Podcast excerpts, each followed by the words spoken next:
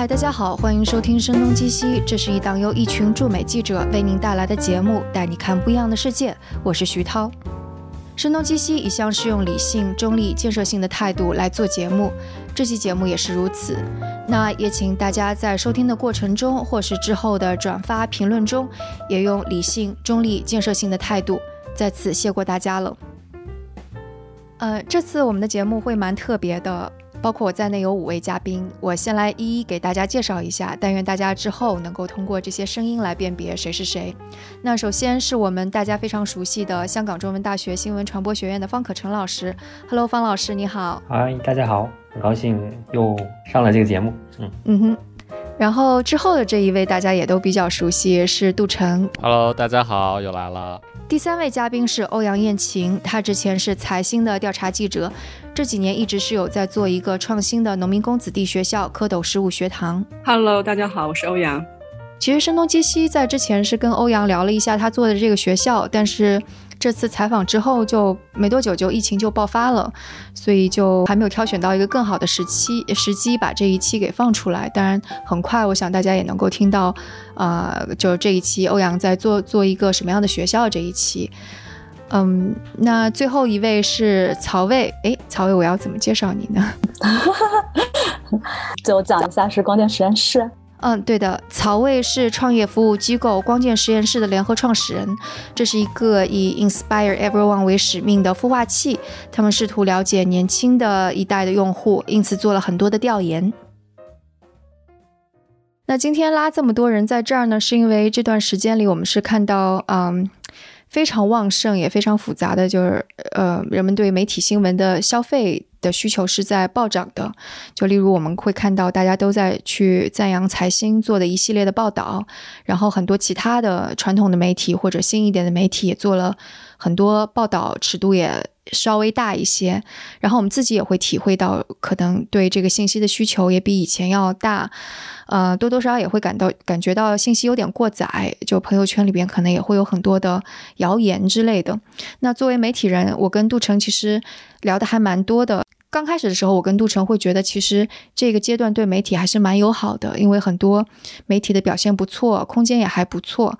呃，而且像呃财新这种非常严肃的媒体，也算是出圈了吧？很多人会去为他付费啊，网上订阅呀，呃，买他杂志啊之类的。那之后，我也看到很多的创新型的学校，包括蝌蚪事务学堂，还有探月啊、一土，也都开设了信息素养的课，通过这一次。爆发的这个事情来教学生们一些怎么去去甄别信息，怎么去摄取信息这这一类的课程。但是，就所有的这些当中，跟我就让我最意外的一个讨论是来自于曹魏的，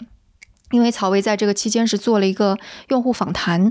嗯，我想他其实是想要看一下这段时间可能普通人对媒体信息的摄取行为。以及想法究竟是怎么样的？然后他跟我讨论的时候就说了一些我还蛮惊讶的点，所以我就觉得所有的这些可能是我们媒体人会忽略的，然后可能也是很多普通人是自己没有去想到这些东西的。而且这些信息其实深挖下去，可能对我们每个人都还是蛮有益处的。所以今天我就把曹魏以及大家就给召集在了一起。那曹魏，你要不要先来讲一下你们的这一次的调研？嗯，好，就是光剑呃正式的 kick off。这个用户研究是在二月。十二号的时候，就是我们正式的对外招募用户去做访谈。就刚才讲了，光剑呃主要业务是做初创项目的孵化跟咨询嘛，所以我们其中有一个特别关注的点，就是高品质内容的生产和传播。其实就是疫情的初中期，就是有两个观察到两个现象，啊，一个其实刚才徐涛也讲了，就是这次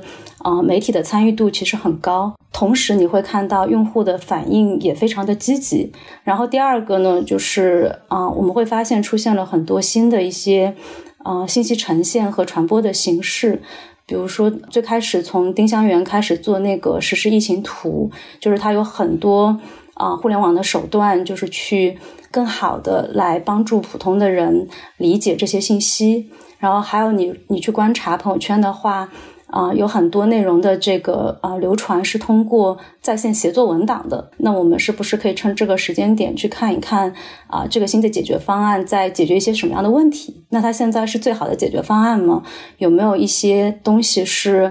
啊，我们作为内容生产者或者是内容工具的生产者能去借鉴的。我们觉得啊，是一个啊时间点，就是还蛮珍贵的。我们应该去做一些用户的研究，去理解大家现在啊感受到自己对内容的需求是什么样子的，然后他们有一些什么样的收获，然后有一些什么样的 frustrations。嗯，然后因为刚刚我也说到，其实曹薇跟我说他们用户调研的时候会说一些例子呀，然后也会抛出一些问题，这些问题可能是。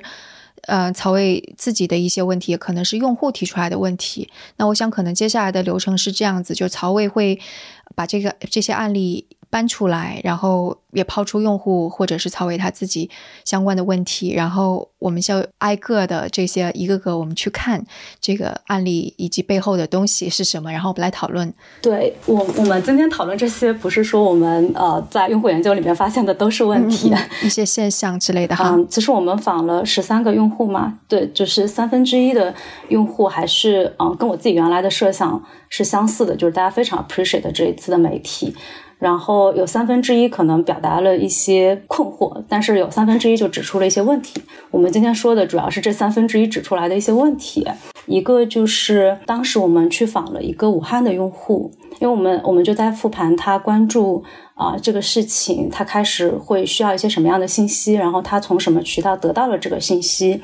然后他就说，其实这一段时间。这些我们一直觉得特别好的这个啊媒体，并不是他主要依赖的这个渠道，因为他在最需要这些信息的时候是在一月十九号之前啊，因为他也他之前也看财新，他去关注过这些啊媒体，但是没有得到非常啊深度的，就是直接的啊来报道这个事情的一些内容。他原话是说。啊，他看到过财新有一些报道，但是都是偏通讯类的信息，不是很详细。但是他实际上在那个时候需要非常真实的这个信息去帮助他做很多的 decision，因为他要知道他该不该回家，他回家之后应该怎么办，怎么样准备他接下来的生活。但是当当时他其实是没有得到足够的信息的啊，因为当时正好跟欧阳一起。就是在整理啊媒体的一些资料嘛，确实看了二十号之前的这些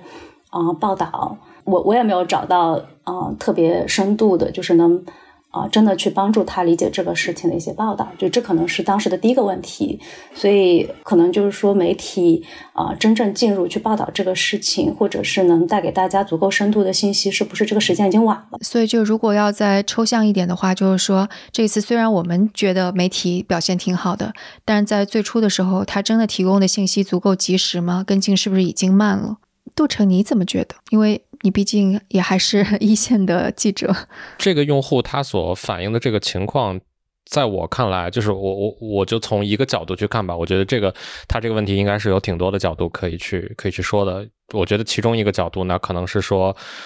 他所需要的那些，就像刚才曹伟说的，呃，需要去辅佐他去做一些决定的这些，他其实需要的是这些信息。在我听来的话，那是不是说这些？这一类的报道的这个承承担更多的这类报道职责的媒体，它是不是更多的应该是本地的这种媒体？就比方说民生类的、当地的这种新闻也好、报纸也好，或者说呃公众号呃也也好，对，是不是说在初期的时候，那可能是说这一些呃这一类媒体因为种种原因，他们缺位了，无论是因为呃在当时确实。整个舆论环境里边，或者说整个这个官方的这个呃信息发布的这个渠道里边，没有足够及时的信息、靠谱的这种信息来去让他们写这些东西，那可能是因为这个最初的信息的来源就是不是不够透明，或者说呃信息量是不是不够多，呃不够及时之类的。嗯，或者甚至是是不是本来本地化的媒体就已经缺位了很久了？对，没错，这个应该是就是说另呃另外一层的这个原因吧？对。呃，那那方老师，您觉得呢？对，我是非常同意杜晨老师的这个分析了。这个确实就是显示的是，啊，不同的媒体它有不同的职责。那财新作为一个全国发行的、更多做深度报道的媒体，那它满足的需求确实跟这种调研里面这个具体的用户的这个需求是不太一样了。但确实在健康的生态里面，那应该是各种不同类型的媒体满足不同的需求吧。所以，而且地方媒体确实是非常重要的啊一个类型。这个其实在美国讨论很多了。因为美国人非常忧虑的就是这个地方媒体的衰落嘛。其实那些大的像《纽约时报》《华盛顿邮报》之类的媒体，这两年其实活得还可以，但是基本上不能找到一个活得还挺好的一个地方的媒体。所以，如果地方媒体的这个衰落之后呢，它不仅是导致这种民生的新闻的供应的出问题，更重要的实际上是对于地方政府议会的这种监督会出很大问题。那之前其实有研究就发现，地方媒体的衰落其实。会导致这个地方的腐败现象的上升了，所以在一定程度上来说，确实啊，这种啊地方媒体的缺位跟这种啊。灾难预警的不及时也是有关系的。当然，中国的这个啊制度不太一样，这个地方媒体是紧紧的啊被控制在这个啊省的省委宣传部底下的，所以往往我在中国就是这个异地监督的现象嘛。地方一个地方的事情只能由另外一个地方的媒体来报道，所以这个确实也是中国特色的这样一个比较尴尬的局面了。哎，欧阳，就是你作为之前财新的记者，刚刚也说财新是一个全国范围的报纸，那你们找选题会是怎么去找呢？就比方说地方上什么样的现象，呃，发生了之后，到你们这儿会去去追踪哪些可能就放下了？这个问题可能问我有点点不太合适，因为毕竟我离开财新已经很久了，就是所以我觉得这个对于这个这个问题我没有太多的发言权。倒是我可能作为一个读者哈，就是说，我觉得这中间还是有一些问题，但是这个问题不全是属于财新的。就说，呃，除了刚才前面两位老师说的，就是这个地方媒体的缺位，其实我觉得整个来说，应该还是整个中国媒体还是比较缺位的。当然，这个缺位不一定是他主动选择的，但是其实的情况就是说，我觉得这个用户他的理解就是说，他其实是不是强调他是不是一个深度报道，而是他是一个准确的，在当时起到了一个。呃，从我们现在看的话，就是质疑或者追问或者是监督的这么一个作用的一个信息。因为现在来看，就是信息是都是错的。呃，在二十号之前，财经其实有过非常多的报道，那也有一些其他的媒体也有一些报道，但是这些报道就是我们马后炮的说，就是很多信息都是错的嘛，就是被误导了。那那这里头其实确实是太容易被忽悠了，就是没有太多的去追问说这个事情是真的吗？包括我在财新。其实是有看到一些信息，它其实是相互是冲突的，但是可能编辑部没有把这个事情揪出来。比如说，他们在一月二号的时候，就是有一个报道，当时就是因为在这个事情发生之后，呃，就是香港在十二月三十一号大概就已经有了一个记者会，然后这个记者会上有一个专家叫袁国勇。啊，这个后来也是在二十号跟钟南山一起参加这个高级别专家组的这个发布会的一个专家。他当时在这个记者会上大概已经讲到了，就是说他觉得这个疫情还是挺严重的，因为他依据的一些数据，包括他后来有几次发言，他依据数据就是说，就当时已经公开的数据里头有四分之一的人是重症，那么他就觉得这个事情很严重啊。然后他这个判断是根据一些经验，然后后来财新又又发了一个报道，就是当时他们又是见到了啊另外一个这个专家。他当时就是说，他说这个疫情不严重，没有 SARS 严重。他的依据是说，SARS 的重症有四分之一。呃，如果我们结合这两个信息来看的话，袁国勇说了，现在新冠的这个疫情已经有四分之一的重症，而这个专家说 SARS 的时候有四分之一的重症，所以这个新冠没有那么严重。其实这个判断是错误的，但是可能记者没有马上追问这个问题，就是在媒体上也发布出来了。所以我觉得可能这个记者还是没有。起到这个非常好的这个追问作用，但是这个板子不应该直接打到财新身上，而是可能很多的这个媒体吧，就是或者是我们的这个舆论环境上。我补充一下，就是为什么我会觉得这个板子还不能打在财新身上，就是因为如果我们去看这个二十号之前的报道来说，财新就已经算是做的最多的了，然后呈现的信息是最多的了。那我其实还看到过其他的媒体哈，就是你比如说那个这个点名了，就可能是像《新京报》就做过让我觉得更失望的报道，大概是一月中旬左右的时候，这个疾控中心的公号上，就是国家疾控中心的这个公号上发了一个一个帖子，然后就是说这五大谣言千万不要信。其中，比如说，大家有人说这个现在的这个病是 SARS 呀，这个它的病毒跟 SARS 的病毒有百分之八十或者多少的这个接近接近度啊，等等等等。中国疾控中心就说大家不能信这样的一些谣言。然后看到就是那个《新京报》就有有有记者就把这个把这个帖子就原模原样的就是翻过来，并且署上了记者的名字发出去。就是其实现在这样看的话，这些事情做的是非常的不好。这些媒体都是以前都是非常有抱负的，我们非常看好的一些媒体，挺让人失望的。对，可能再补充一点的话，就是其实现在太多的记者是被投为新闻的，就是他不是去追着去找这个新闻。像商业记者可能是 PR 会找你去写什么东西，然后在跑政府口的可能就是政府给一个通稿。所以我觉得这种现象还是蛮普遍的，就是记者没有去追问，就是因为他的工作方式就已经这么消磨掉的掉了。没错，这个其实，在我们这个科技报道的领域，其实是非常非常的普遍的。我之前还在国内，就是一六年之前还在国内做科技记者的时候，基本上可能每年我写的大部分的新闻，可能有三至少三分之二的这个新闻是有参与过发布会或者有被安排到这个采访，而不是我自己去主动的要求去呃联系一个采访这样得出来的这种稿子。然后至于说在这个呃时政类的这个报道里边，我想那可能会更多一点。当然这个。我觉得可能社会类的或者说时政类的这个记者，他们的这个呃自我的抱负是比较强的，那他们可能会去主动的、更多的去主动找去找这样的这种新闻吧。但是反正至少在科技类的这个领域内，或者说在呃目前我们面临的这样这么样的一个一个一场瘟疫，呃这个当中其实很多报道它是在技术含量上来讲是比较高的。那可能呃具有这一类能力的记者，他在过去很长时间里边他没有。做过足够多的这种自己去寻找新闻的这种训练，或者说没有太多这方面的这种经验，那可能也是一个导致刚才欧阳老师说的这种情况的一个原因。不好意思，我能再追问一下刚才就是大家给的一些反馈吗？嗯，因为我想稍微补充一，就我刚才提到的这个用户，因为他平常不在武汉，他在上海工作。就是我我想说的，就是他其实关注不到武汉的 local 的媒体。我不知道现在怎么去定义这个地方媒体，包括说这个新闻真的是只属于地方媒体的，这个这是我的一个困惑哈。那其实也有很多的用户，比如说他可能要去武汉出差，因为什么样的原因他要关注武汉的这个信息，那不太能 expect 这些人是关注到武汉的 local 的媒体的。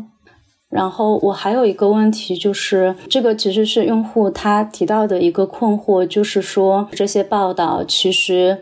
呃，基本上就是讲了一件事情，可能有一些从官方来的数据，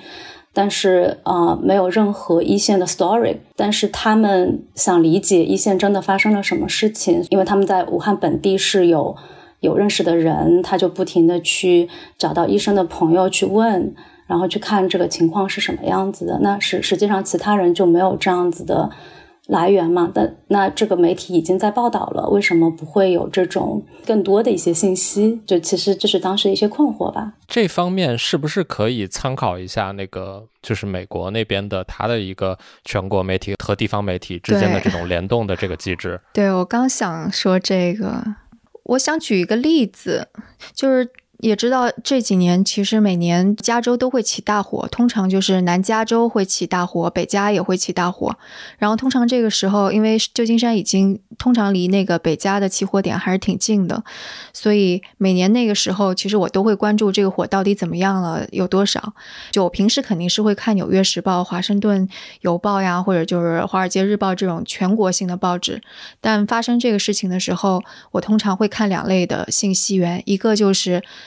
类似于旧金山纪事报，或者就是那个 San Francisco Gate，可能是应该这个名字吧，我记得不太清楚了。就这种地方性的媒体，然后另外一个就是 Twitter，啊，当地的媒体会显示出，比方说有多少人已经被迫迁出这个地区了，然后哪里哪里有救灾点，就是他们可以到哪里去，甚至还有当地什么什么地方正在呃哪个教堂组织。大家捐款，就这些细节的东西很多，而且它的整个排版的模式就跟《纽约时报》差别是没有那么大的。你就会看到在首页上面，它也是滚动的新闻。我现在还能够记得，就是外面是类似于天是黄黄的，早上一醒来第一件事情先打开那个网站看一下，就跟我们现在看定香园是那种感觉是一样的。先看看啊，已经烧到哪儿了，有没有好一些？哪里哪里的消防员又去救火了？比方说旧金山的教育局。他是在通知是不是学校要停课，所有的信息我都是在当地的媒体提供的，但这些信息不会在全国的媒体上提供。所以如果做这样的比较的话，就是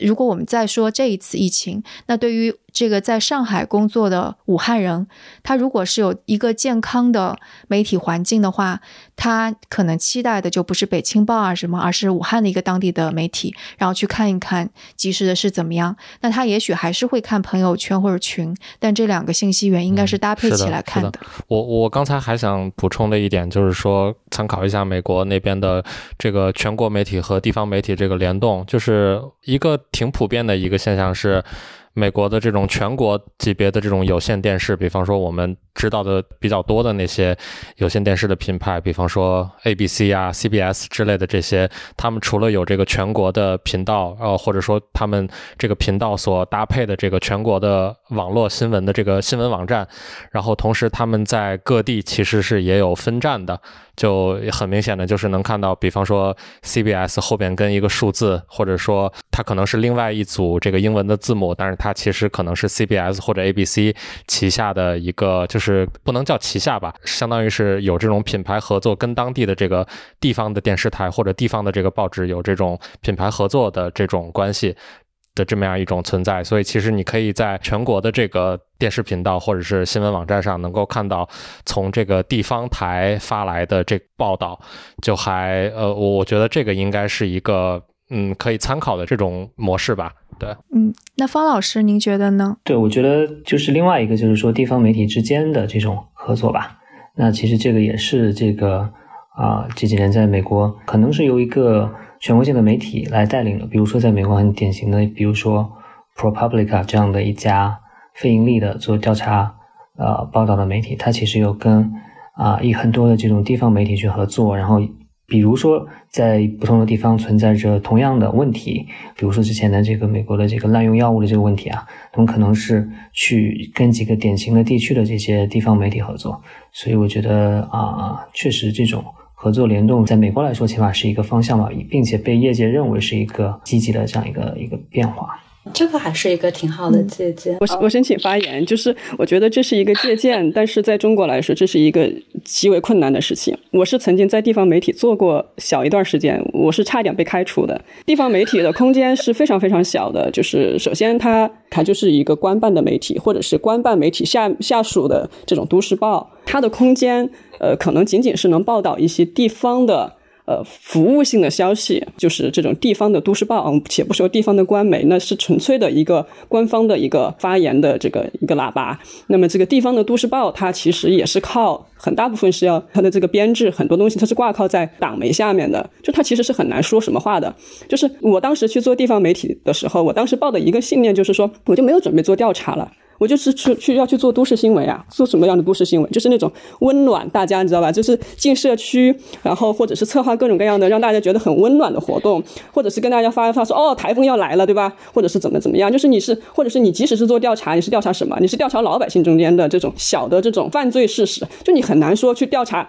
当地的什么什么什么官方的一些什么事情，因为从现在来看，就是就是虽然这个就是曹魏的这个用户他定义的是说哦，我当时没有得到这样的一些服务的。信息，但那其实不是。其实现在从从事后来看的话，其实它是监督的信息，它是揭露的信息。就是你其实是要跟官方唱反调的。就是在中国的语境下，我们不太能指望这个地方媒体干这样的事情。嗯，是的，对，的确如此。嗯，但我确实觉得，就是我们能提到地方媒体这个点，就是因为我我说实话，我觉得这个用户可能压根就没有想过，就是地方媒体可能长期的都是被别人忽视的。我以前上大学的时候，最喜欢关注的是那个美国的社区报。就是人家社区报能办得很有声有色，就是你看看我们在中国，你敢去批判批评街道吗？就是就是你都没有这样的这个是的 权利，对是。你就你就别说社区报了，就很多学校的校报都 都都做得很好的。对我到美国，其实第一个封面做的就是社区报，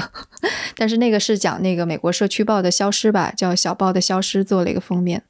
其实，其实这样的讨论还蛮重要的。就是你发现，我们一开始有一个困惑，一开始有一个问题，然后我们去去分析这样的原因，然后最后讨论讨论，然后最后发现，哎，讨论到某一个层面的时候，接下来就没有解决方案了。就其实，就其实这样的讨论，我觉得它可能价值就在这里。然后我们可能把话说到这儿，那那接下来这就是我们的这些讨论去怎么启发大家？呢可能就是呃各位听众，就是大家自己的这种要要自己去启发自己去理解的这样的。对，我想就稍微延伸一点啊，就是就继续欧阳刚才说的这一点延伸下去的话，就是说，因为中国的这样一个政治体系、权力关系在这边，所以地方媒体没有那么大的能力去做什么。但其实这个时候，我们其实很大程度上可以去依靠中央媒体，包括是说一些中央党媒，对吧？像新华社、人民日报这些，它其实在各个地方都有记者站，它有熟悉当地情况的记者，同时呢，它因为它的这样一个政治级别比较高。所以，他其实完全去监督一些地方上的事情是没有问题的。那这个事情，其实在之前八十年代、九十年代、两千年初什么之类的，其实也都发生过的。那只不过是在这一次这个啊肺炎的这个事情中间，其实我个人是对。这个中央党媒的这个这个表现是这个非常非常的失望的了，因为他明明在这个武汉、在湖北都有记者站，都有很多的记者，同时他有这样的一个比地方要高很多的这样一个政治地位，所以其实他应该去做更多的事情的，但是我们并没有看到更多的他们的表现，所以啊，我如果想在中国的这样一个特殊的制度下去解决这个问题，这可能是一个。啊，路径吧。但我有个问题，就是呃，方老师刚刚有讲到八十年代、九十年代，他们起了很大的作用，然后这次没有。然后这次是说这只是偶尔的一个失误呢，还是说其实可能在很长一段时间他们已经起不到这个作用了？对，确实是一个趋势吧。一个趋势就是他们的这种监督的这样一种。能力渐渐变弱了。那比如很典型的就是央视，其实之前是有几档这种舆论监督的节目，对吧？那现在基本上也基本上都没有了。还有还有一个就是我我我我想接着刚才方老师说的这个情况，我不知道大家有没有观察到一个一个事情，就是也是在呃总台央广。就相当于是央视，然后那个广播电台的，对，把所有的这这这一套都聚起来的。然后总台央广的那个记者，基本上其实就是内参记，就是可以写内参的记者。他们是在十二月三十号、十二月三十一号的时候看到了那个不明原因肺炎的那个发布，然后他们其实当时已经开始行动了。就这一批内参记者在十二月三十一号的时候，包括一月一号的时候，就他们已经去做了这个实地的采访，包括他们去了金银潭医院，然后去了汉口火车站。也跟当地的一些跟公共卫生或者跟疾控有关的这些教授啊或者专家，他们有做过采访，然后他们其实是在一月呃十二月三十一号一月一号当天就已经发了几篇这个内参稿上去了。就所以说，如果说他们，我们事后来看，他们这一批人，或者说整个这个党媒或者说央媒的这这这一个系统，他们在这一次没有起到一个比较好的作用的话，呃，我是觉得他们其实是有在去做这样的这个事情。当然，最后因为种种原因，他们没有起到这样的作用，呃，那可能就是。就像我刚才说的，那它可能又要上升到另外一层的这种原因了。对，那我们的话题再说回来一点，因为刚刚欧阳也有提到说记者是没有去追问的。那曹魏，你在做用户访谈的时候，有有用户提出来觉得新闻的质量有问题吗？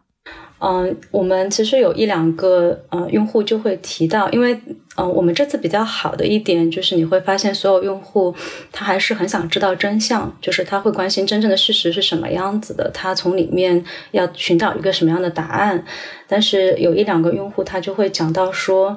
他不知道真相是什么，他就去把所有的报道都看了，但是他看完之后呢，他觉得这些素材不够去帮助他。后来就是，嗯，就前两天不是，嗯，杜成老师在龟龟星人上面发了一篇，就是翻译了一篇那个流行学学家的那个文章。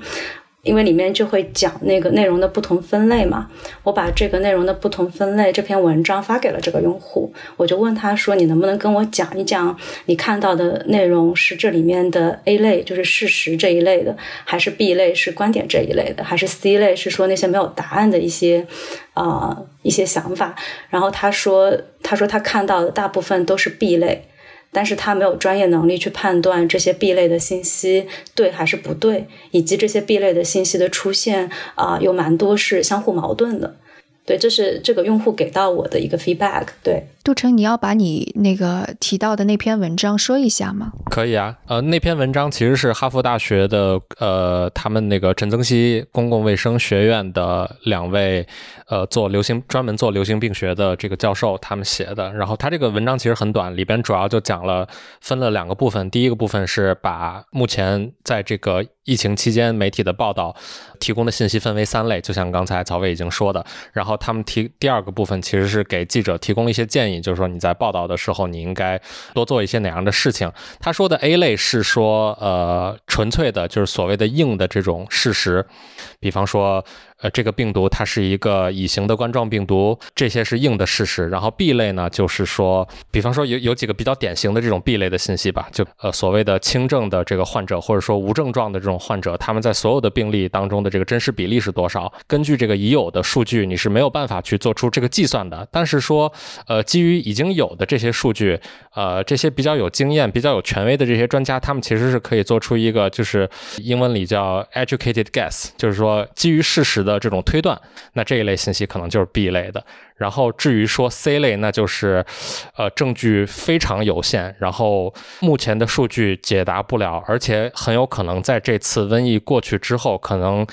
几年甚至十几年之内都解答不了的这些问题，就比方说这个 SARS，目前有没有一个对 SARS 有效的这个疫苗？很多这个团队他们在开发这样的疫苗，但是他们开发出来的东西有没有效，这个已经是没有办法去解答它了，因为这个这个瘟疫已经过去了，开发出来的这个疫苗你也没有办法去去使用了，就是它是分了一个这样的这种这个这个信息的这种分类吧。嗯嗯嗯，所以给记者的建议是，呃，给记者的建议一共三条。其实第一条就是信息源的多样化，就是比方说你采访了政府，同时你可能还要采访这个不在体制内、不在这个政府的这个发布体系内的这些专家，这是第一条。第二条是，他是说要放慢你的这个报道的速度，就这个我觉得可能是能够回答刚才曹伟说的他他的这个用户的这个困惑。就我们做新闻，就大家都有这种。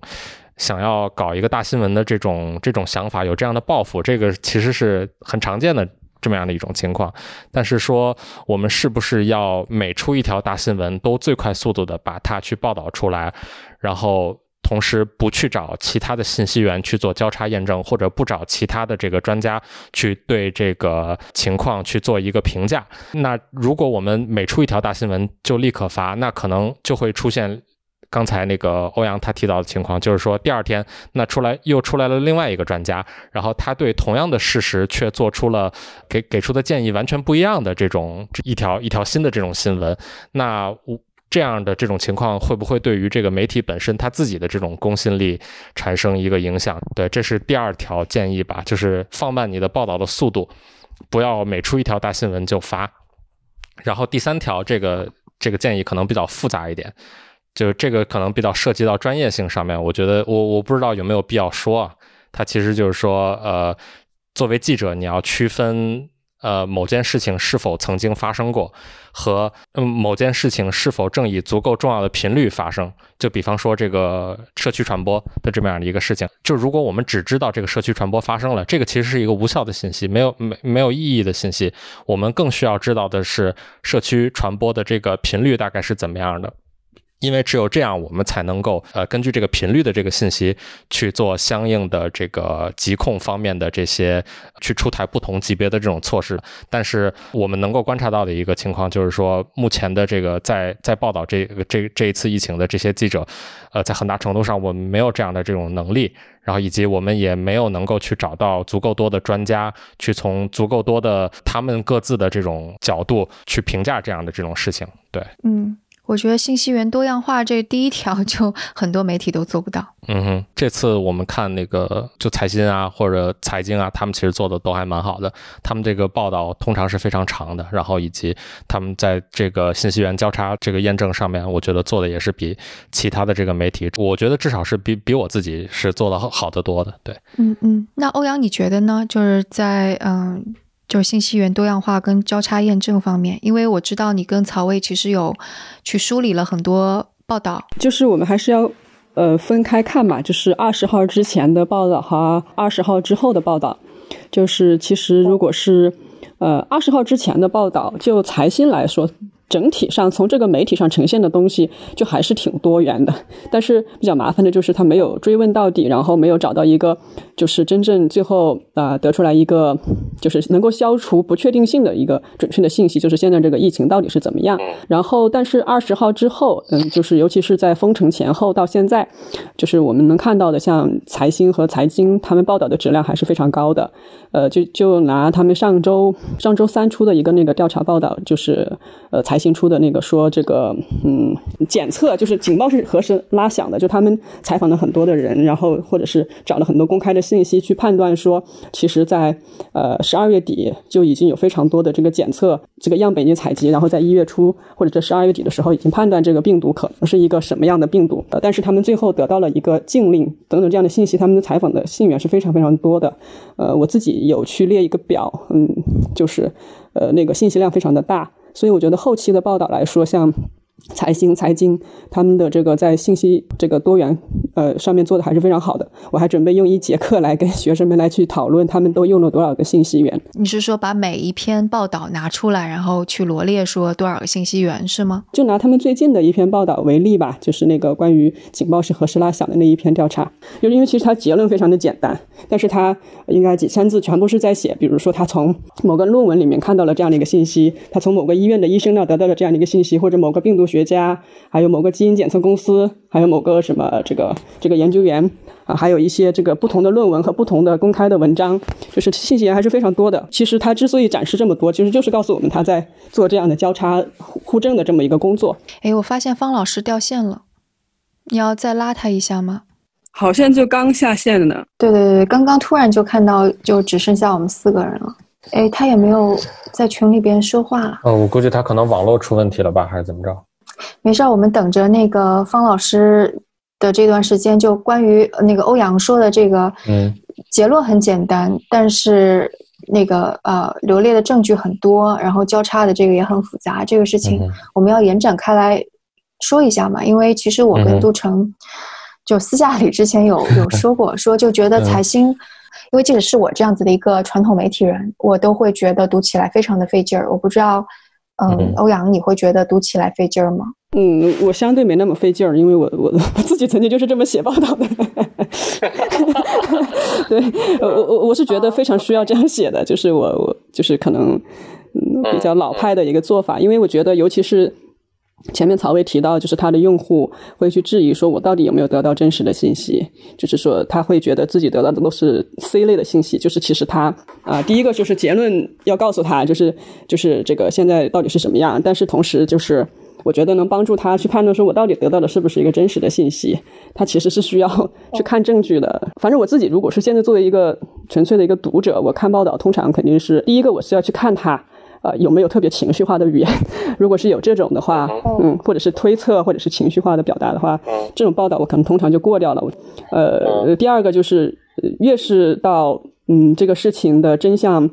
就是非常的难得到的时候，就是你越会去想看那些举证特别的完整的这样的报道，因为这样你才比较有把握说，哦，他说的应该是就是这样。对，呃，你有仔细看过那个？因为就是财财新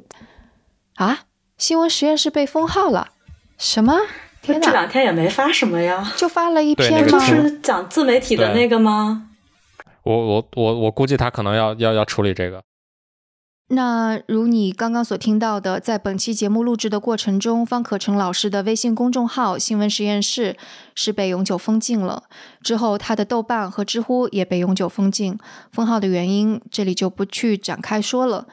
那接下来的节目中，方老师没有能够继续加入进来，但我和其他三位嘉宾就刚刚的话题依然做了很多探讨，请继续收听。刚才我们聊到的那块，我我还想补充一下，但是我忘了。我们聊那个关于对怎么样才能够让读者 get 到更多的信息，因为我会觉得可能财新就说到财新那块了嘛，对，就是我们要鼓励财新这样的写法的，其实是为什么？就是你只有鼓励这样的写法，才能够让记者去找更多的信源，然后让才才能让他摆更多的证据。就是如果去看财新。呃，这样的报道的话，就他没有什么废话嘛，他就是就是在就是在跟你说这些，他拿到了一条又一条的料。我觉得，你只有这样去要求他，就是你需要这样做，他才愿意去这样拿呀。啊，我我我来唱一个反调啊，就是说，那个我们前两天，呃，我也在那个这个网上跟跟以前做过媒体的一些朋友，他们我们有讨论过这个财新的这个写法，就是至少在这个大面上来看，就是大量的采访，然后以及。信源的这个呃多样化的这种信源以及交叉验证，这些都是肯定是我们是非常支持的。但是说财新在具体的他去呈现每一个呃信源，去呈现每一个信源给他提供的这种信息的时候，我有一个朋友的评价，其实就是说大量的事实罗列，然后对于中国目前的这个媒体行业的这种。故事性的这种叙述，呃，过量的这种情况，就财新的这些报道，它其实是一种报复。然后他给的这个形容词叫做“报复性事实过载”。你的这个作品的这个本身。它的它是一篇新闻报道，怎么能够最大化去体现它的这个效益？其实是说读者看到它，然后能够获得一些新的东西，然后以及去辅佐他，如果需要去做一些新的呃这个这个决定的话，那如果这个文章的这个篇幅实在太长，里面罗列的这个在我看来是无效的这种信息太多的话，那它反而起到了这个反的这种效果。其实就这这个其实是我之前就是对他的一个算是一个小小的这种批评吧，但就像我刚才说的，大面上的这些做法其实是呃非常正确的，而且是我们作为媒体从业者是是是要支持的。我我觉得可能那个欧阳会，我肯定有反对意见，就是。嗯，我不认为他们是对于现在这种故事性的叙事的报复性的这个这个做法，因为要去看这个要去看这个时间，因为显然是财星在前，那这这么多的故事的写法是在后的，所以是这些故事是对于那些严肃新闻的报复，所以就导致我们现在其实是呃为什么会有曹魏说的这个，就是大家没有判断力，因为我们没有看看到过足够多的这种讲硬事实了，而且我觉得。其实财新这种写法，如果是我是一个调查记者，我认为它是已经是一个非常精简的写法。如果是按照现在的这种故事化的描述，那它可以写几十万字的，就是恰恰是我们把那些。呃，就是没有必要的故事情节，或者是那种情绪化的东西已经剔掉了，就是他给了你很多的事实。对我说一个那个可能中间一点的观点哈，就我就觉得那个财新财新这边肯定是大量的事实，然后有逻辑的。但是对于我而言，我可能是因为就是相当于是我的媒体的教育都是在第一财经周刊出来的，并且得到的很多学习的范本都是类似于纽约客啊、纽约时报啊、华盛顿邮报或者连线这些的杂志。然后我其实更加。欣赏的是，它一方面有着非常扎实的事实，有着非常扎实的逻辑，同时它的行文非常的流畅，能够让我就像读一个也许是悬疑小说或者科幻小说一样，一口气读完。就当然要做到这一点，这两点都兼顾是非常非常难的了，不然也不可能是大家都会说哇，《纽约时时报》或或者《纽约客》写出来的一篇文章怎么这么厉害，或者《连线》杂志为什么就是比其他的科技杂志写出来的东西要好看。我觉得可能是在这，就是杜晨可能说的是在这方面。我们在在说美国的那种写法，就是怎么讲好一个故事的时候，在中国我们说的故事已经是虚构类的故事了，就已经都不是美国讲的，说你讲好的故事是以。以事实为基础的故事，所以我觉得在中国，首先讲故事这个事情已经被歪曲了。就比方说，我跟杜成可能都更加了解的一点，在非虚构界，到底有多少是非虚构，有多少是虚构，这个我们甚至都是不敢肯定的。然后在这种环境下，就会有这样这样的事实在这儿吧。但是如果接下来我们能够看到有记者写出更加，一个是事实非常 solid，的有这种交叉的那个验证、交叉寻证，然后并且文笔还非常的优美。那我觉得就完全是可以作为一个标杆在那里了。对，就是我我的一个体会，就是你得分是什么领域和什么题材。就是在有一些领域、有一些题材，在一定的时限里边，这个事情是不太可能实现的。有的事情的调查，它的信息是片段的，它是不太可能形成一个很好的故事结构的。它只能告诉你一些其实是信息。然后像他们现在如果做这个疫情的报道，这么快速的时间里边，他们要穿梭各种现场去扒各种的资料。第一个是他没办法那么那么多的时间来写的非常的优美。第二个是我相信他们没有那么那么全的一个资料能告诉我们说，从这一天开始发生的这几件事情，然后这几个人有一个非常生动的对话，都给你还原出来是。没有的，他没法写的那样。就是记者，其实，在这种非常重大的、就是严重的问题的时候，你首先，你连接近最最靠里的信息源，你都是很难的。确实，你你虽然我说这个财新的信息源已经很多了，但是他这个信息源，如果我们再看他这个警报何时拉响的，他信息源还是相对外围的。他是采访的医生、检测公司的人、呃，病毒学家，还有找到一些这个发表的论文。他采访到官员了吗？没有。他能够再现当时这个禁令发出来的那个场景吗？不可能。记者肯定是在在前线很辛苦，每天都要写很多东西，也能理解啦。而且他们已经奋战了那么久了。大家知道，最开始有很多特别的抓人的一些故事，当然这些故事也特别好，就是也很需要，就是讲一些这种逝者的一些故事，对吧？一些患者然后非常凄惨的去世的一些故事，给我们留下非常深的印象。但是当他们在这个里头进去了以后，他会发现真正的这个城市运转的一些。现状，然后真正能了解这个问题出在哪儿。所以我觉得就是说，有的这个就是它还不是一个写法的问题，就是我们踩哪儿，就是我们踩到哪儿，然后我们我们去呈现。我觉得现在这个环境里面来说，还是很需要那些真正深入那些。问题，然后他可能写的不是那么的好，然后不是那么的让普通的读者就能读到。你比如说，我给学生读，我第一天给他们读那个澎湃的那个，就是一个人去世的那个之前的十二天，就是讲那个那个黄冈的一个叫翁秋秋的那个，就是刚刚怀孕的一个 一个女士去世的那个那个事情。那他们印象就非常深刻，他们也都能看懂。当我给财新的这些报道给他们看的时候。那当然，我就会犹豫，就是他们有可能看不懂。但是我觉得，就是说我不能只停留在那种故事里头。你觉得他们需要得到什么样的教育，或者你要怎么样去帮助他们，他们才能够更好的像你一样，能够接受这些信息？我觉得我有两个角度想讲一讲，就是第一个就是针对直接的针对你刚才提的这个问题。反正我现在给学生们去。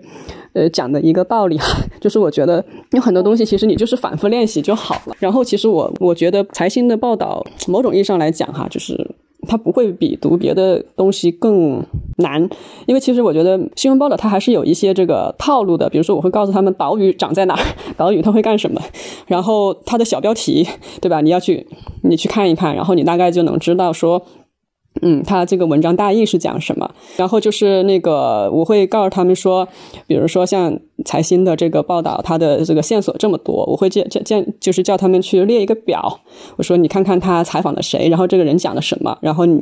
你把它放到每一个小标题下，然后你可能就会有一条线索了。呃，然后反正我是觉得这个东西呢，要说训练的话，它还是可以可以去练习的。然后但是呢。就是我也不认为说真的会每个人都能够愿意去看这样的事情，或者是呃非常容易的去看明白。我觉得这个就媒体始终还是要解决一个问题，就是说你你是你是面对谁去写东西嘛？就是说，呃，我如果我如果如果说我们一定要去跟自媒体去争，其实我们肯定不是争的同一批人。我我还是会相信这个人是有分层的，就是说大家是会不同的人会看不同的报道，但是我也相信这中间会有一些这个意见领袖哈，就是说。有一些人他会去看到这些报道，然后他就会影响身边的一些人，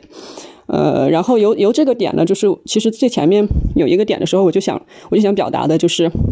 我我觉得可能不是财经要改变，就是我觉得是说，其实我们的媒体还不够多嘛，就是最前最前面大家讨论到这个就是地方媒体或者是社区媒体的时候，就是我我当时是想讲一个点，就是说，就是你不太能指望说所有的普通人去关注这个国内所有的大的事情的，然后他要看所有的这种。全国性的媒体的报道的，我觉得就是说，如果我们能够发展出来一些好的这种小众的哈，就是说这种地方的甚至社区的这样的一些媒体的话，那其实是我们所有的问题都解决掉了。因为第一个就是说，人都是习惯性的是去关心自己身边的事情。就是你自己身边的事情，你讲的复杂一点，他也愿意去看。就像我，我们上课第一天，我就会去问我们学生，他们都关注到什么信息？所有人都会关注到自己地方的病例。那关于那个病例是是干什么的？所有事情他们都了解的非常清楚，因为他们有一切的这个这个这个渠道，然后有这些动力去了解这些事情。所以我觉得，就是说，如果我们把这个这种接近他们的这样的一些小的媒体做好了，或许我们这个事儿就能成功很多。而且呢，就是理论上是不可能所有人都去讨论全国所有的或者是不同地方的所有事情的。就是这种人的这个就是关注度和他讨论和他参与的能力，其实他应该是在社区或者在一个小的地方去培养的。那他的其实他的信息素养应应该是在这个这个里面去的。所以我是觉得说，就我们不要去要求财新去做这样的改变，就是其实是我们应该有很多小的小的媒体去供给不同的人，然后去去正常的从不同人关心的角度去讨论一些问题就好了。那我觉得你说的特别好，我真的觉得就是肯定是媒体如果有更多的分层的话，肯定是更加好。的，然后甚至可能会形成一种一一种更加良性的竞争也好，嗯没错，怎样也好。我我是觉得财财新不需要改变，因为在整个中文的这个舆论环境下，像财新这样在做事情的只有他一家。其实，对，就如果他改变了，那就嗯没有人做这样的事情了。我虽然有不同意他的一些做法的地方，但是我我觉得如果他不做这样的事情的话，那那可能更不会有别人去做的。所以，嗯，没错，就是这样。对，的确是这样。就是我这里头其实讲了两两层的观点，就是第一个就是因为可能我我我不是单纯从媒体去看的，就是我是觉得就是一个人，就是他在尤其是一些普通的人，他首先会关心的问题是跟他相关的一个地方一个群体，所以我是觉得说整个讨论这种公共事件的这个热情和他的能力，应该是跟他最贴近的这个地方去培养的。所以我觉得他首先是一个，就是我们整个这个这个社会的结构里头，就是应该要让地方、让小的群体，他有一些自主的这样的一些空间，然后他们去表达、去练习这些东西。啊，然后第二个才是说的，我们应该有一些这种，就是不同群体的或者是不同地方的这种小的媒体。因为我我之前跟欧阳讨论了很多次，就是就是关于那个信息素养的问题，就是因为大家其实是需要反复练习的嘛，所以我们不可能依赖一次的这个这么重大的公共事件，就是让大家能培养起信息素养，肯定是说我们日常但凡有公共事件。越小的他身边越关注的，其实他有一些练习的机会就越好。然后我刚才就想到一个，呃，我们用户访谈的时候，其中有一个是一个十九岁的大二的学生，然后他其实就讲到，呃，中间讲了两个点，一个他就说这次呃事件对他蛮多的一个触动，就是他以后会呃多去关注自己身边的一些事情。我当时就问他身边什么样的事情，他就说啊、我身边所有能激发我身边的舆论。舆论反应的一些事情，包括比如说学校食堂出了一个什么政策，然后同学是什么样子的反应，对，就这个其实我没有想过他会想到那么细小的一些点，但这个点其实就很接近于欧阳说的，就是他会关注他身边的那些啊、可能我们不太在意的，但是也是属于他可以去思考，可以去啊、辨别这些信息，可以去形成自己的一些啊、想法和别人进行讨论的这种公共事件嘛。他有去解释吗？就解释他为什么会通过这一次，然后形成这种想法。我想一想，他当时的解释是什么？他他有讲，嗯，他讲了两个点。其实一个点，他就还想，他觉得自己刚刚成年，想看看真实的世界是什么样子的。但是他以前其实啊、他觉得跟世界是有一点脱节的，就是啊、像他这样的同龄人，其实他们很多对世世界的真相也也因为媒体的这个关系，其实不太了解。然后他通过这一次的事件，因为媒体很积极的参与进来，所以啊、他就一下子发现说，你有那么多的角度可以去看这些东西。然后原来啊、有很多东西是你自己以前不知道的，包括说啊、原来政府是这样运转的啊、公共卫生是这样的，医学是这样的。对，他就觉得那他啊、应该。关心这些东西，还有包括嗯、就是在这样的一些事件发生的时候，啊、包括媒体发出了这些声音之后，人的反应都是不一样的。就是这些人的反应也给他挺大的触动的，对，所以他觉得啊、这些是真实的世界，就是他还是应该去啊、看这个真实的世界，这是一个点。第二个点，嗯，他当时就觉得他应该成为一个记录者。就是他觉得他自己不没有什么能力去做那种站到台上去振振臂高呼的这样一个人，但他觉得他可以做一个记录者，做一个见证者，就是把他看见的这些东西啊、都记下来，就是记下来。我问他记下来干什么，他就说他觉得可以让啊、以后的人不要忘记这些东西。就是我们今天因为这样的一些事情发生，大家有过这样的反应，我有过这样的思考，我有过这样的一些见证，就是能啊、让让自己以后不要忘记，让以后啊、看见这个事情的人也不要忘记这个事情，就这是他自己的一个初衷，嗯。然后他，因为他中间除了说他自己的这个改变之外，他其实提到了一点，就是他是一个，嗯、他不是我们想的一二线城市的这个大学里面的。啊、呃，学生，然后他就非常羡慕北京的大学有很好的校媒，他就很希望说啊、如果有一天他的学校其实有好的校媒，是能帮助他们去啊、促进这种讨论和这种就是去理解这些信息的吧，嗯。吧，就是大家还是发现，在一个重大事件发生的时候，那其实大面上的新闻看起来总是类似的，然后但是其实每一个人所经历的事情都不一样，然后其实这些事情才是对于他们每一就是每一个个体来说，其实才是最重要的。嗯诶，说到那个他想要自己记录一些什么，那欧阳你会怎么去看待这些看起来很小很小的故事呢？就普通人的故事？呃，我觉得非常重要啊，就是毫无疑问的，就是我我我一直都认为，就是在任何时代，就是这些普通人的故事是应该被记录下来的。但就只是财星选择了做另外一个事情，就是他的就是总是资源有限，对吧？我觉得这里头有一个不同的一个定位是说，在这次事件里头，就是所有人都会比较关心这件事情发生的原因，就是就是财新或者是我觉得记者在这个时候是非常非常需要去挖掘这个真相的，就是这个事情会非常的重要。呃，如果说那个没有其他的媒体去报道人物故事的话，或许财新也应该是做一下。但是那也有很多媒体在报道其他的这个人物的故事，我觉得财新就可以，嗯，对，因为其实本身财新能派到现场去的人也就是三个，后来是四个嘛，就是说，呃，你你能做的事情是有限的。然后出于这个，我觉得在目前的这个议题底下，这么重大的公共事件，而且是这么重大的问题，它还不是一个事件，它背后就是有这么大一个问题，因为前面那么长的时间去干嘛了？大家是需要知道这个事情的，那那就是需要有媒体，尤其是这种，我觉得公共媒体的这个使命就是在这个时候体现。那那去挖掘真相是非常非常重要的。对，这个可能也跟曹魏的一个访谈当中有一个人说的有关，就其中有一个访谈对象是说，感觉很多媒体不是说财新，而是说其他很多媒体提供的是千篇一律的东西，对吧？嗯，这个是他中间提的一个点，就是。其实这个用户他整体上觉得媒体的立场有点相似，或者他直接把啊这一次参与在嗯公共事件的这个报道里面的媒体，他都定义为是国内还比较精英的一些文化人。他觉得大家的啊立场比较相似，比如说嗯像做这些人物的报道，都会把这个故事描述的非常的悲壮，然后还包括说。可能啊，基本上在报道事实的时候，都是站在就是认为政府是有错的这个前提下，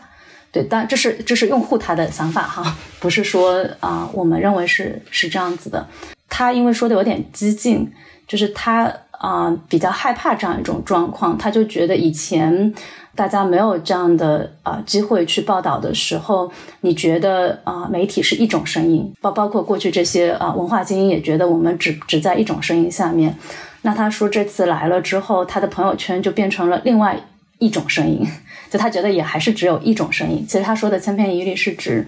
他觉得大家的啊就是立场都是比较相似的，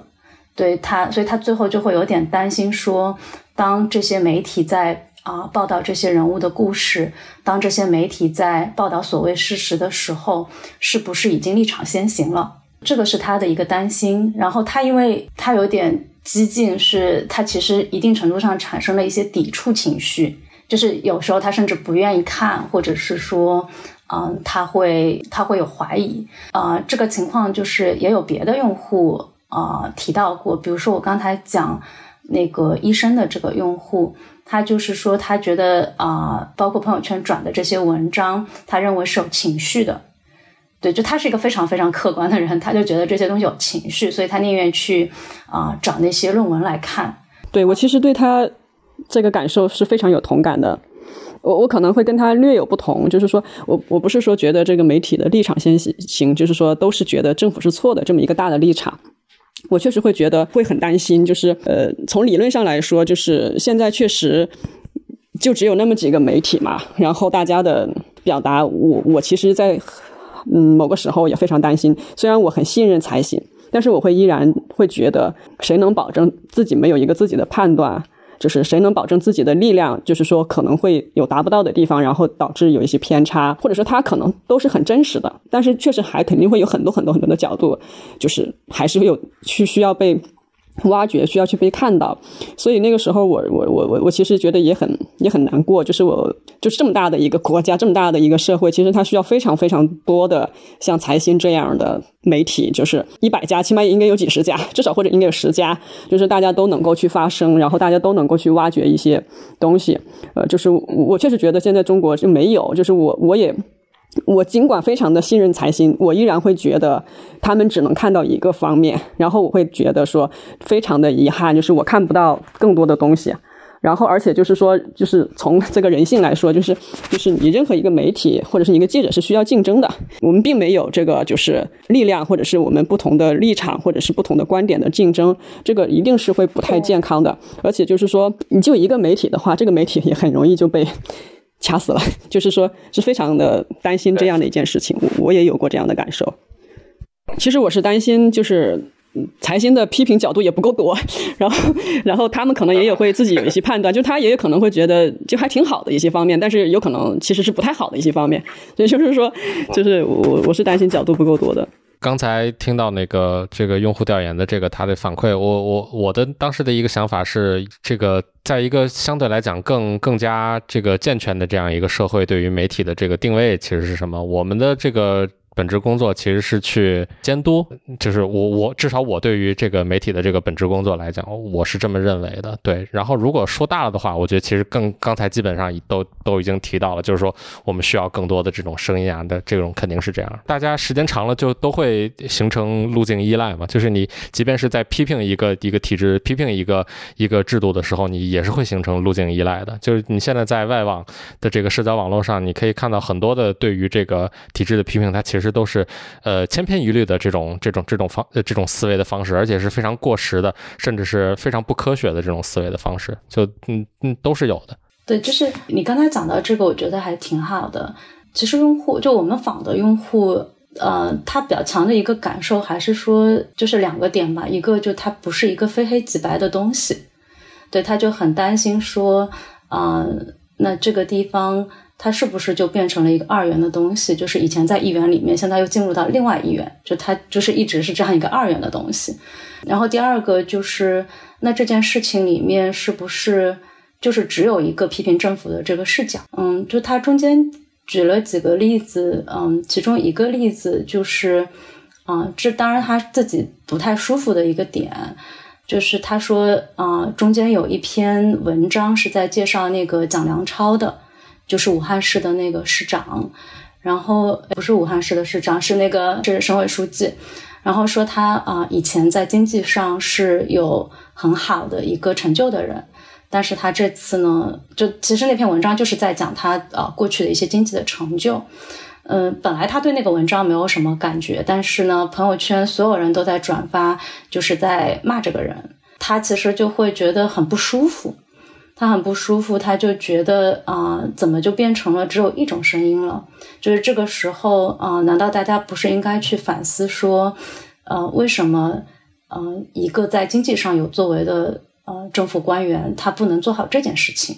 这是什么地方出问题了？而是大家啊，就是停留在说满足于批评这个这个人，嗯，但他自己又觉得自己没有什么能力去理解这些东西，所以很依赖媒体，对。但是像周雪光的跟组织相关的官僚的也发不出来。呃，还是用刚才那个路径依赖的这个说法来来来解释吧。就是在遇到这样的一个大型的这种公共事件的时候，所有人的这个惯性的思维肯定都是我要找一个人来承担这些错误。像你你访问到的这个这个用户，就能够像他一样去想到这些东西的人，就虽然他说自己，呃，这个本身也没有多强的能力，我我我相信他可能是自己谦虚啊，但是他已经能想到这里，我觉得还是挺挺珍贵的。但是说至少从媒体的这个角度，两个角度去说吧，一个是就是说，那这个这种时候，那就就需要像财新、像财经这样的这种，他只盯着事实，然后只盯着发生了什么样的事情去。这样的媒体，他们来去发挥他们应该发挥的作用，然后把这些事实呈现出来，让那些。有思辨能力的人去自己获得一个答案，这个是一个角度。另外一个角度就是说，我我们媒体输出的其实是一篇又一篇的报道嘛。其实最长的那那无非也就是像像财新的这种封面报道，就是它不是说它呈现在这个 app 里边的，而是说它在这个这个呃周刊上面的这些呃这个这个封面的文章，可能是呃几万字这种级别的这种量级的这种文章，或者说在呃这这次事件过去之后，可能。过上几个月或者几年的时间，然后有一个人把所有的事情都记录了，然后他写一本书。只有在这样的时候，我们才能够真正找到一个，呃，平衡的，或者说是把所有的这个不同的角度看到的这种，就是对于同样的一些事实，从不同角度去看到的这些这些观点。只有通过这那样的文体，才能够把这些东西全部体现出来。那我们现在就说新闻工作者吧，就是我们输出的这些都是可能是短的几千字、长的几万字的这种这种报道。其实，呃，我们可能不是最适合做这件事情的人。我我是这样认为的。对，肯肯肯定会有比我们更适合做这件事情的。对，像我刚才不是说有一个啊用户。他就提到说，觉得媒体都有立场嘛，所以他就尽量多看一些。他中间举了一个例子，还挺有意思的。他就说他在啊微博上面，就是有一个人把两条啊讲述同一件事情的新闻放在了一起，然后一条啊新闻是路透发的，另外一条新闻呢是啊应该是湖北当地的一个，就是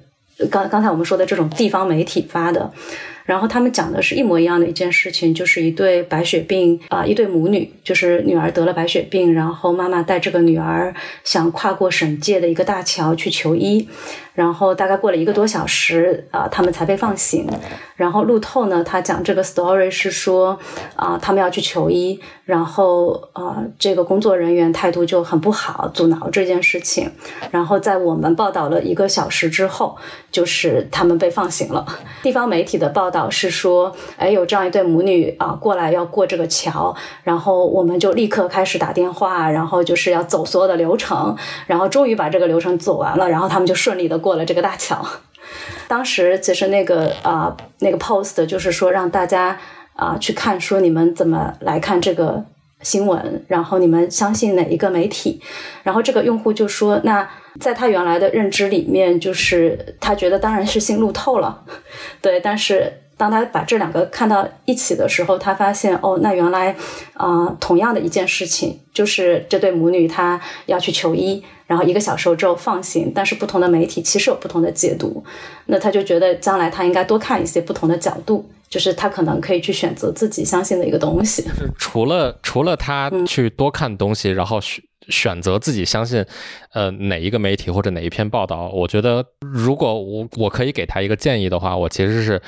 觉得说，从这个一个一个非常典型的这个案例里边，你其实是可以看到不同媒体的关注的这个角度是怎么样的。就比方说路透，那你可以很清楚的看到他关注的其实是这个过程，然后以及他关注的是个体的遭遇。从湖北的这个当地的这个媒体的他的这个报道的角度来看，那其实。他比较关注的是说，最后我们把这个事情解决了。你你如果简单来说，那其实就是不同的媒体，它它服务的是什么样的人吧。路透它不需要对中国的这个政府、对中国的体制去负责，为这个体制说好话的人已经够多了。他可能要更多做的是说，当地媒体没有去报道的这些这些地方，或者说他更多的去关注这个这个个体的遭遇的这些不平不平等的这些遭遇，让这个公民。得到公平的待遇其实是政府的职责嘛？你政府做到了他应该做的事情，不应该成为一个新闻，对吧？当他没有做到他的这个这个职责的时候，他才会成为新闻。其实就这这这个是我的看法。对，我我其实刚才有一个嗯感受哈，就是嗯，其实也是之前跟欧阳在聊的时候，就是我觉得国内的用户不知道怎么看媒体，就是。比如说，我我确实觉得杜成刚才讲路透，他啊，为什么他的报道是这样的？就是我我觉得很多用户是不能理解这个的，就不是说他不能理解，就是他不知道。对，然后呃，还有像我们刚才讲到说，嗯，地方媒体为什么也很重要？对，就是啊，因为那天跟欧阳聊的时候，欧阳就说，其实他应该跟大家讲一讲财新是。怎么做新闻的？嗯，包括他现在给学生上信息素养课，其实是先从啊财新财新怎么做这些东西开始讲起来的。我觉得这个啊，我不知道有没有也能有机会，就是作为媒体可以多给啊用户做这样一些普及，就是这可能也是他们的信息素养的一部分。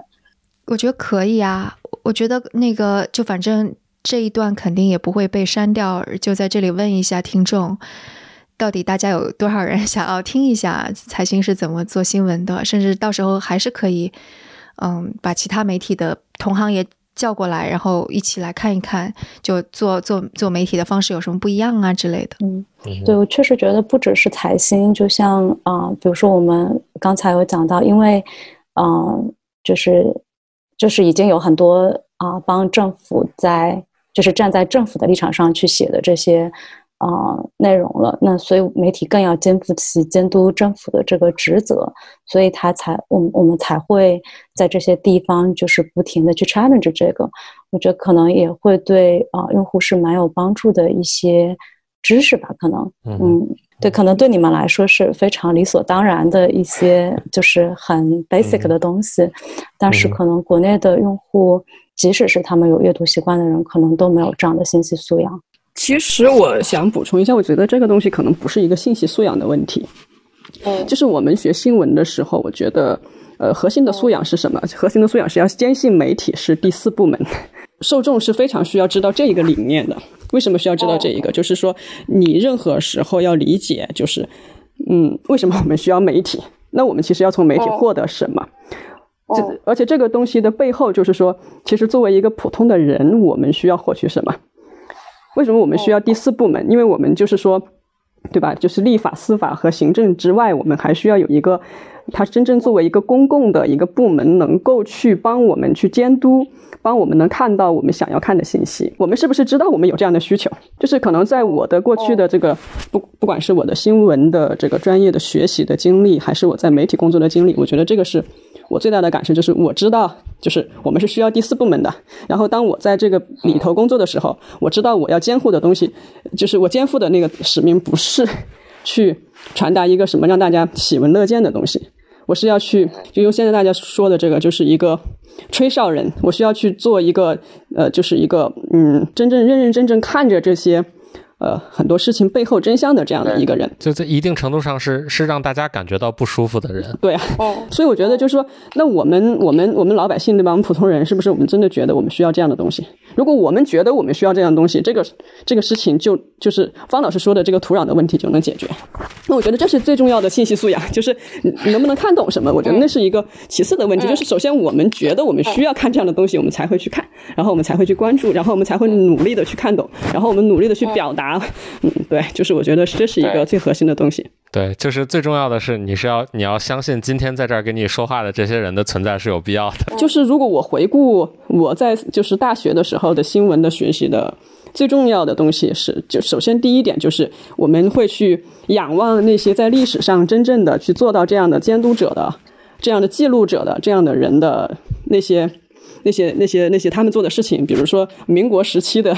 对吧？就张敬鸾这样的一些人，然后在国外像路透、像这个纽约时报、像等等，我们会去，我们会把，对吧？这个这个这个我们的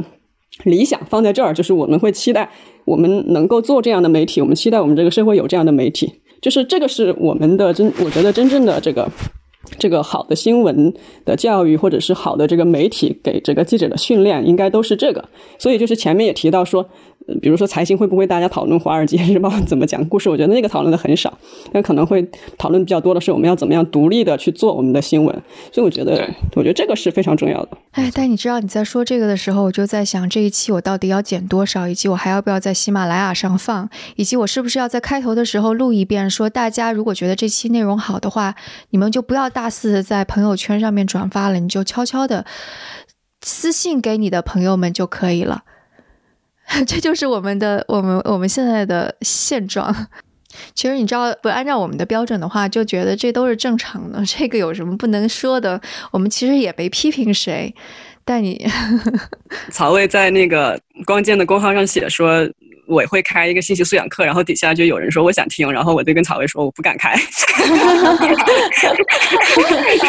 很多很多人都想都想听，就是我觉得大家有意识，尤尤其是嗯这一次，不管是哪方面的意识吧，我觉得大家都有意识。对，嗯，只是说。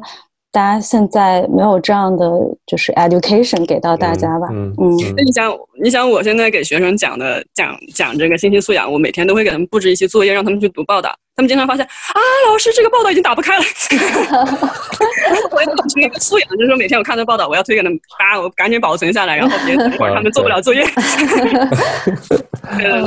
情况。所以你说我这课怎么给给别人开？告诉他们去读一些被禁的报道，这个太可怕了。对啊，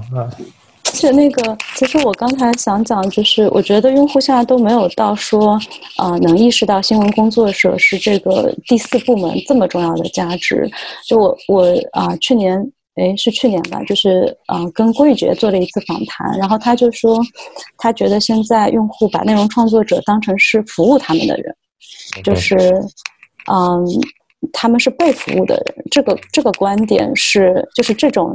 角度的话，其实是。非常影响内容创作者跟这个内容消费者之间的关系的，嗯，对，就是它啊，影响了他这个内容创作者他的独立性，然后也影响了内容消费者他在这个他参与创作的这个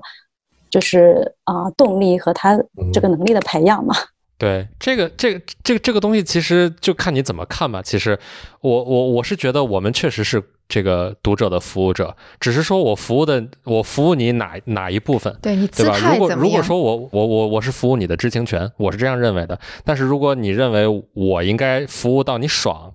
就去写爽文啊什么之类的那些东西，那些东西可能是不是我愿意做的。但是当然，我们也知道现在行业里。对，我都我都觉得他们不能算作我们这个行业里的人，但是确实是行业里有这样的人，他们去是是愿意做这样的事情。这东西就就看你作为读者，你认为自己的哪一个部分需要被服务嘛？对，无论你认为是哪一个方面，其实都有人去服务你。呃，是不能被教育服务的。就是我我自己做教育的一个，我我我的一个启蒙性的观点就是别人告诉我，呃，就是不是别人告诉我，就是我听到有一个人说，说教育不是服务。哎，我当时觉得这个哇，这个这个简直就是。特别的让我就是醍醐灌顶，我觉得是这样的，就是对，你服务是服务社会，我觉得是这样。对对对，没错没错，不是服务某一个人。对，其实最后那个如果要 wrap up 的话，就总结一下的话，其实基本上也也有一些，就比方说，对于读者或者对于嗯信息的消费者而言，这个素养。肯定还是蛮重要的信息素养。那简单一点，可能就是辨别一下太多惊叹号的别去看，然后口碑不好的别去看，信任一些比较大一点的媒体，像财新啊这些。再进阶一点，那就像欧阳说的一样，去反复的练习，即使是你觉得可能财新的看起来比较生涩，那也多读几遍就会好一些。那媒体怎么做？可能就是。作为我们记者的话，就更加中立、更加冷静，尽可能多采访人，